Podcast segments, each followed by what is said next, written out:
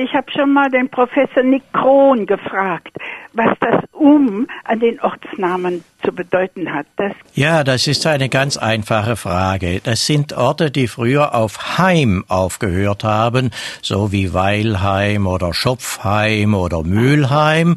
Also das geht auf das Wort Heim, die Behausung zurück.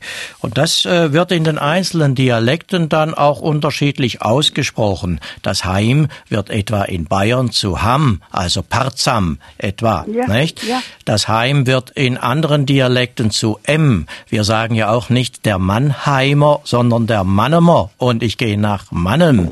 Und daher kommt also etwa mhm. Bachem, das ist Bachheim oder Dahlem, das ist da Talheim. Und genau so wird also vor allen Dingen in Norddeutschland das Heim zu um. Ja. Nehmen wir den schönsten Fall, das ist Bochum. Ja. Bochum, das ist nichts anderes als das Heim an den Buchen. Und so könnten wir Beckum, das kann ich Ihnen aus dem Kopf sagen. Die Beke, Norddeutsch, das ist das, was im Hochdeutschen der Bach ist. Also Beckum ist unser Bachheim und so weiter. Also das ist das Rätsel der Um. Und aus welchem Dialekt stammt das Um ursprünglich? Ja, es sind im Großen und Ganzen Ripuarisch nennt man das, also rheinische und niederdeutsche Dialekte, die das Heim zu Um gemacht haben.